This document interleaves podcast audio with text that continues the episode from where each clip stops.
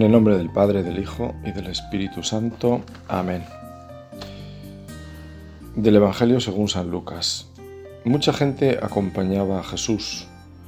Él se volvió y les dijo, Si alguno viene a mí y no pospone a su padre y a su madre, a su mujer y a sus hijos, a sus hermanos y a sus hermanas, e incluso a sí mismo, no puede ser discípulo mío.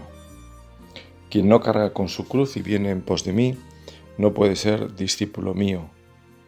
Así, ¿quién de vosotros si quiere construir una torre, no se sienta primero a calcular los gastos, a ver si tiene para terminarla? No sea que si echa los cimientos y no puede acabarla, se pongan a burlarse de él los que miran, diciendo, este hombre empezó a construir y no pudo acabar. ¿O qué, o qué rey si va a dar la batalla a otro rey, no se sienta primero a deliberar si con diez mil hombres podrá salir al paso del que lo ataca con veinte mil. Y si no, cuando el otro está todavía lejos, envía legados para pedir condiciones de paz. Así pues, todo aquel de vosotros que no renuncia a todos sus bienes, no puede ser discípulo mío. Con la sabiduría de una buena madre, la Iglesia en los textos evangélicos que proclama en las celebraciones de la liturgia suele presentar en la última frase el mensaje que resume todo el texto. Así ocurre, en mi opinión, esta vez en la que hablando Jesús de las condiciones del discipulado, termina afirmando todo aquel de entre vosotros que no renuncia a sus bienes no puede ser discípulo mío. ¿Quiero seguir a Cristo? Pues esta es la respuesta de Jesús. No se sigue a Jesús sin más, sino que es necesaria una disposición.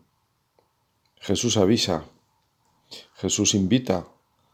Como recordaba San Juan Pablo II, la fe no se impone, se propone. Pero también es verdad que proponiendo su radicalidad, Seguir a Cristo afecta a toda nuestra vida. Se puede decir que seguir a Cristo es la historia de una amistad profunda y como ocurre con las amistades, hay un proceso creciente de confianza por el que se puede estar dispuesto a dar la vida. No hay amor más grande que el que da la vida por un amigo. En el fondo es porque se ha renunciado a todo, incluso a la propia vida, si fuera preciso, por el valor incondicional de la vida de esa otra persona. Los padres son el primer ejemplo que podemos encontrar en nuestra vida, ya que si tuvieran que dar, lo darían todo por sus hijos. Dar la vida podemos entenderlo en un sentido trágico, como el padre que ofrece su vida en el pelotón de fusilamiento para salvar la vida de uno de sus hijos pero esto es más propio de la literatura o el cine, lo cual no significa que no haya pasado en la vida real. Conocemos el caso de San Maximiliano Kolbe, que cambió la suerte de un padre de familia por la suya en Auschwitz. En la vida real esa vida ofrecida tenemos que encontrarla en el día a día, al menos nosotros por lo menos. Había un famoso escritor o director de cine, agnóstico según creo recordar, que captó esa idea y la comentó en una ocasión. Le parecía que dar la vida ante un grupo de personas que te va a fusilar es más fácil que darla en el día a día cumpliendo las obligaciones del propio Estado, trabajando, ayudando, corrigiendo con paciencia, eso le parecía más heroico que lo primero. Es una buena intuición. Hay quien habla así del martirio del día a día. Este es el seguimiento que Jesús nos pide. Un seguir a Jesús poco a poco, como por una línea inclinada, siempre hacia lo alto. Aunque la pendiente sea poca, si no se desanima uno al final llegará a la meta. Ayer mismo en televisión escuché la noticia de un grupo de mujeres que se había propuesto subir a la montaña más emblemática de África, el Kilimanjaro. Si no recuerdo mal, está por encima de los 5.000 metros sobre el nivel del mar. ¿Y dónde estaba la noticia? Pues en que eran unas mujeres bastante obesas. De hecho, ellas tenían un lema que era algo así como las gordas también podemos. El secreto estaba en caminar poco a poco, pero sin perder altura. Me parece una buena demostración de lo que supone ser cristiano, incluso con el buen humor de esas mujeres que en su condición física negativa en principio habían visto un reto. Podemos decir que para seguir a Cristo hace falta también ese buen humor que está emparentado con la alegría, una de las virtudes humanas que hacen todo tan atractivo y que es un don del Espíritu Santo. No hay santo ni santa triste. Todos han sido personas alegres, aunque en ocasiones hayan derramado lágrimas. Lágrimas de dolor, pero también lágrimas de alegría. A Jesús nos dice el evangelista que le seguía mucha gente, lo cual aparece en distintos momentos de la vida pública del Maestro. Jesús era un hombre muy conocido, pero viendo a toda esa gente Jesús se volvió, como volvió su mirada sobre los que le seguían después del milagro de la multiplicación de los panes. Me seguís, no me seguís porque os he dado de comer, pero buscad el alimento que no perece la palabra del Señor. Tuvo que corregirles. Hay unas cuantas reconvenciones de Jesús sobre aquel pueblo que esperaba al Mesías. No todo el que dice Señor, Señor, se salvará, sino el que cumple la voluntad de mi Padre que está en el cielo. En otra ocasión, reconoció que le seguían porque les había dado de comer. Buscad el alimento que dura y que salta hasta la vida eterna.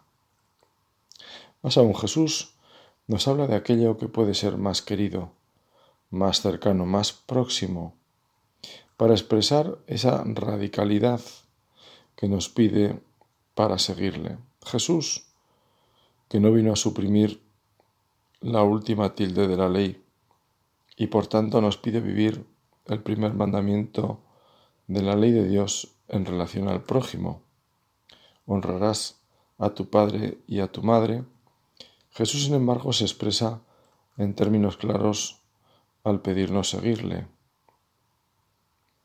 El que quiera seguirme tiene que estar dispuesto a dejar a su padre o a su madre, a su familia. Puede parecer una contradicción.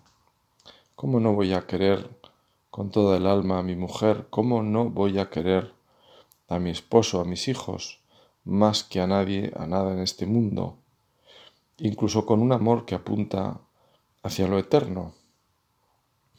La respuesta está en que amando a Dios, amaré más a mi familia, porque también a la propia familia se la puede llegar incluso a odiar. Todos conoceremos casos y ojalá que nunca caigamos en esas situaciones tan duras. Familia que en vida es como si estuviera muerta, de modo que el corazón humano es un misterio de bondad, pero también de maldad. Gracias a Dios, sobre todo de bondad, al menos en las relaciones familiares de modo mayoritario. Amar a Dios nos llena de la capacidad de amar a los demás.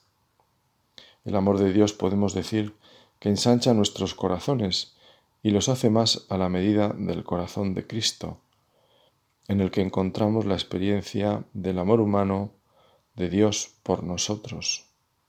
Un amor en lo humano empapado por lo divino. Por eso no tengamos miedo de crecer en el amor o lo que es lo mismo en el tiempo que le dediquemos en exclusiva al Señor. Responder a una invitación para hacer unos ejercicios espirituales.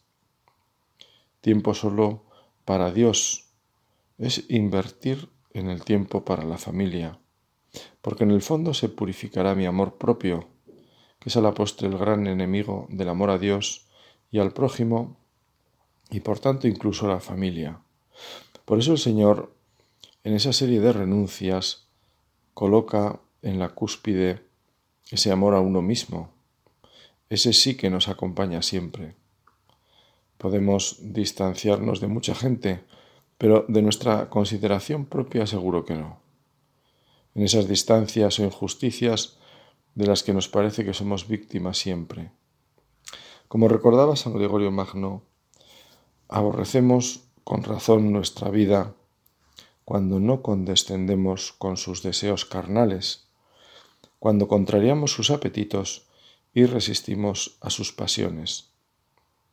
Pero no solo eso, sino que necesitamos purificar el corazón, porque como dice otro autor espiritual, muchos que por seguir a Cristo habían menospreciado fortunas considerables, cantidades enormes de oro y plata y magníficos dominios, después se dejaron turbar por una lima, por un punzón, por una aguja, por una pluma de escribir. Después de haber distribuido todas sus riquezas por amor a Cristo, conservan su antigua pasión y la ponen en cosas vanas y se encolerizan fácilmente por defenderlas.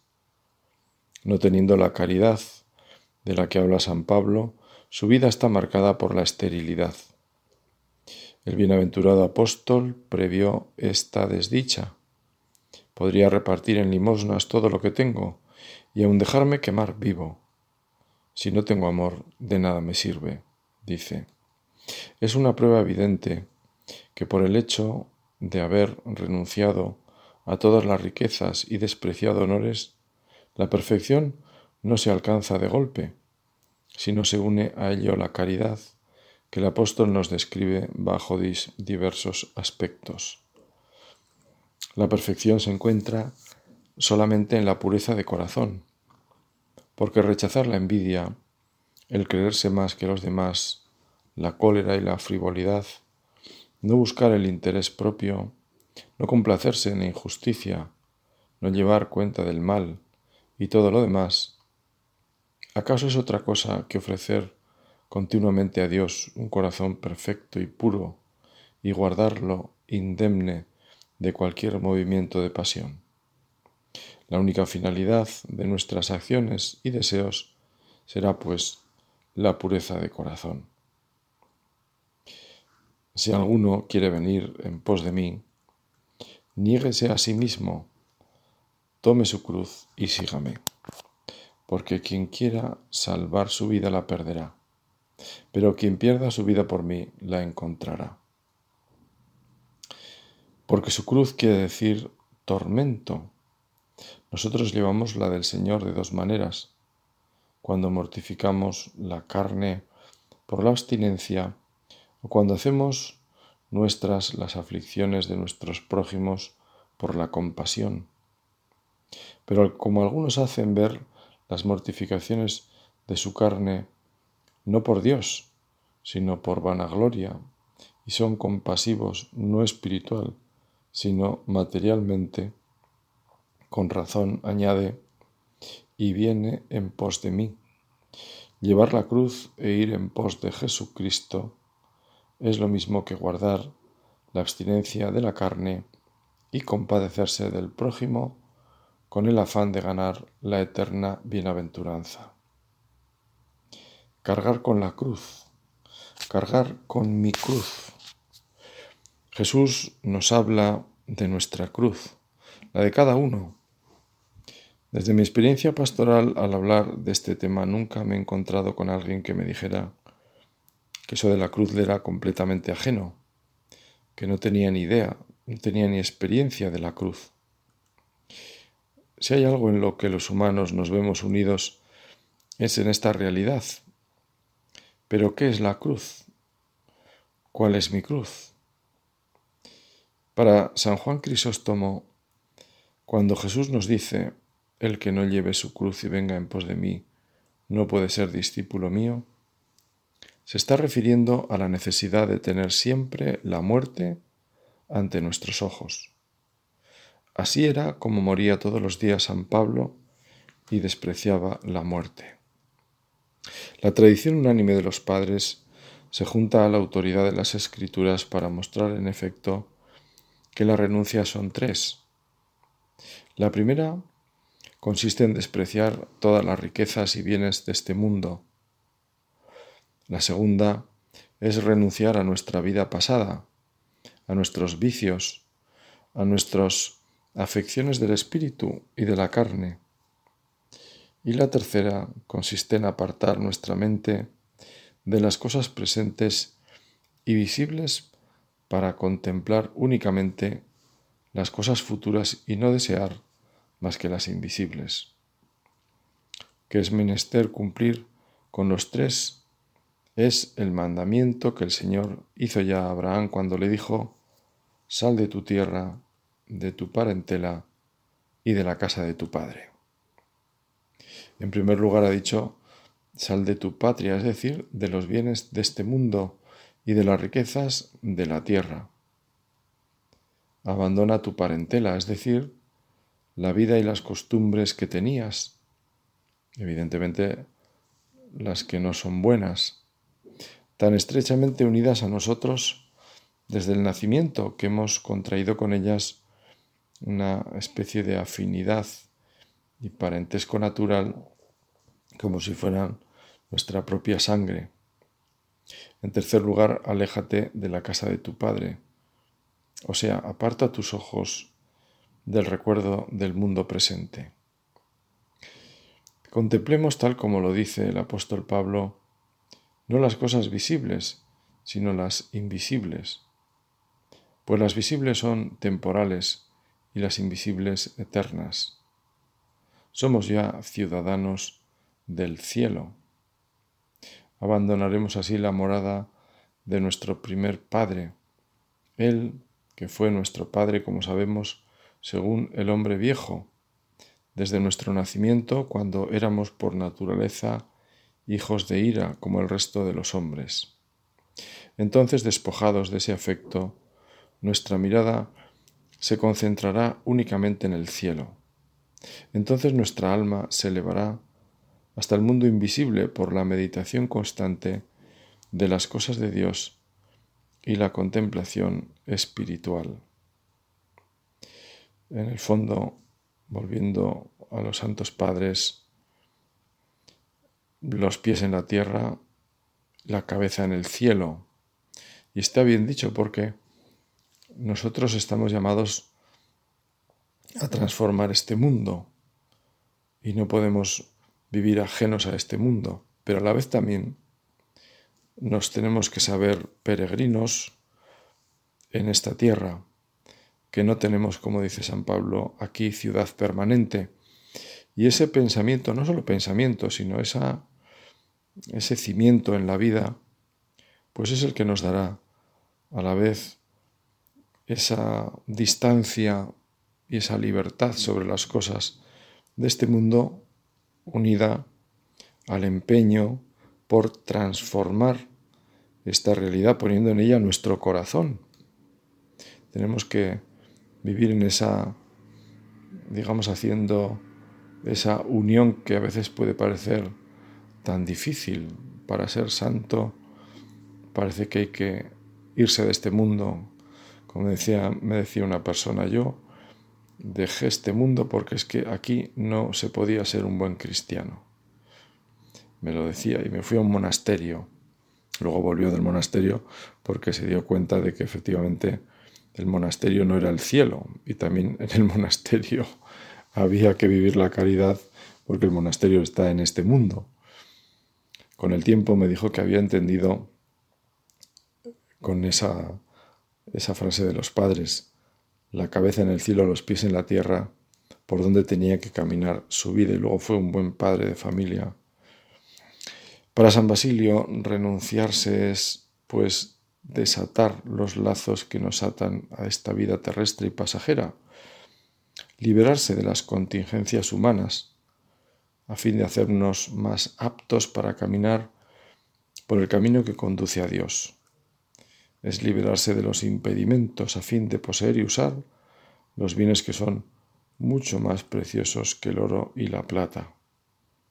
Y para decirlo todo, continúa San Basilio, renunciarse es transportar el corazón humano a la vida del cielo, de tal manera que se pueda decir, nuestra patria es el cielo, y sobre todo es empezar a ser semejante a Cristo, que por nosotros se hizo pobre, Él que era rico, debemos asemejarnos a Él si queremos vivir según el Evangelio. Avivemos este deseo de responder al Señor. Pidámosle esos deseos, incluso deseos de tener deseos, como rezaba aquel santo. Dame, Señor, deseos de tener deseos, porque a veces no me acompaña este lastre de vida que llevo. Nos podemos ver a veces así. La pasión por seguir al Señor no tiene que ver con el sentimiento solo, ni siquiera con nuestra percepción de nosotros, sino con la mirada de Dios sobre nuestra vida, que siempre está llena de esperanza. Y no obstante, afirma un autor espiritual, mira cómo a pesar de todo Dios se muestra lleno de bondad y misericordia, nos protege y nos cuida invisiblemente. A pesar de nuestras faltas, no nos abandona a nuestra maldad y a las ilusiones del mundo. En su inmensa paciencia evita que perezcamos y observa desde lejos el momento en que volveremos a Él. Nuestro Padre del Cielo, como el Padre de la parábola del Hijo Pródigo, sale cada mañana al camino para ver por dónde vamos, cuál es nuestra dirección, qué buscan nuestros pasos, nuestras conversaciones y deseos más íntimos, ¿Qué busco con ahínco? ¿Dónde está mi tesoro? Allí está mi corazón. Afirma Jesús en el Evangelio resumiendo todo un mundo interior. ¿Cuál es mi tesoro? ¿Qué es lo que no estoy dispuesto a dejar? La vida me irá pidiendo cosas hasta que desnudo como vine a este mundo me iré de él. Desnudo de cosas y ojalá que de vanas ilusiones. Tendré, tendré que ir aprendiendo que el solo Dios basta de Santa Teresa no es una bella poesía, sino que es la verdad más profunda de nuestra vida. Teniendo a Dios, ¿qué nos falta? Así lo expresa también Santa Teresa del Niño Jesús. Lo que le agrada a Dios en mi pobre alma es verme amar mi pequeñez y mi pobreza es la esperanza ciega que tengo en su misericordia. Este es mi único tesoro. Hermana querida, le escribía a una de sus compañeras, comprende que para amar a Jesús, cuanto más débil se es, sin deseos ni virtudes, más cerca se está de las operaciones de este amor consumidor y transformante. Mantengámonos, pues, muy lejos de todo lo que brilla. Amemos nuestra pequeñez, deseosos, deseemos no sentir nada. Entonces seremos pobres de espíritu y Jesús irá a buscarnos, por lejos que nos encontremos, y nos transformará en llamas de amor. Ay, como quisiera hacerte comprender lo que yo siento. La confianza y nada más que la confianza puede conducirnos al amor. Jesús nos exige en este Evangelio, como recordaba el Papa Francisco al comentarlo en un ángelus, para explicar esta exigencia Jesús usa dos parábolas, la de la torre que se ha de construir y la del rey que va a la guerra. Esta segunda parábola dice así, ¿o qué rey si va a dar la batalla a otro rey no se sienta primero a deliberar si con diez mil hombres podrá salir al paso del que le ataca con veinte mil. Y si no, cuando el otro está todavía lejos, envía legados para pedir condiciones de paz. Aquí Jesús no quiere afrontar el tema de la guerra, es solo una parábola. Sin embargo, en este momento en el que estamos rezando fuertemente por la paz, esta palabra del Señor nos toca en lo vivo y en esencia nos dice que existe una guerra más profunda que todos debemos combatir. Es la decisión fuerte y valiente de renunciar al mal y a sus seducciones y elegir el bien, dispuestos a pagar en persona. Y aquí el seguimiento de Cristo, y aquí el cargar la propia cruz. Esta guerra profunda contra el mal, ¿De qué sirve declarar la guerra, tantas guerras, si tú no eres capaz de declarar esta guerra profunda contra el mal? No sirve para nada, no funciona. Esto comporta, entre otras cosas, esta guerra contra el mal comporta decir no al odio fratricida y a los engaños de los que se sirve, decir no a la violencia en todas sus formas, decir no a la proliferación de las armas, y a su comercio ilegal.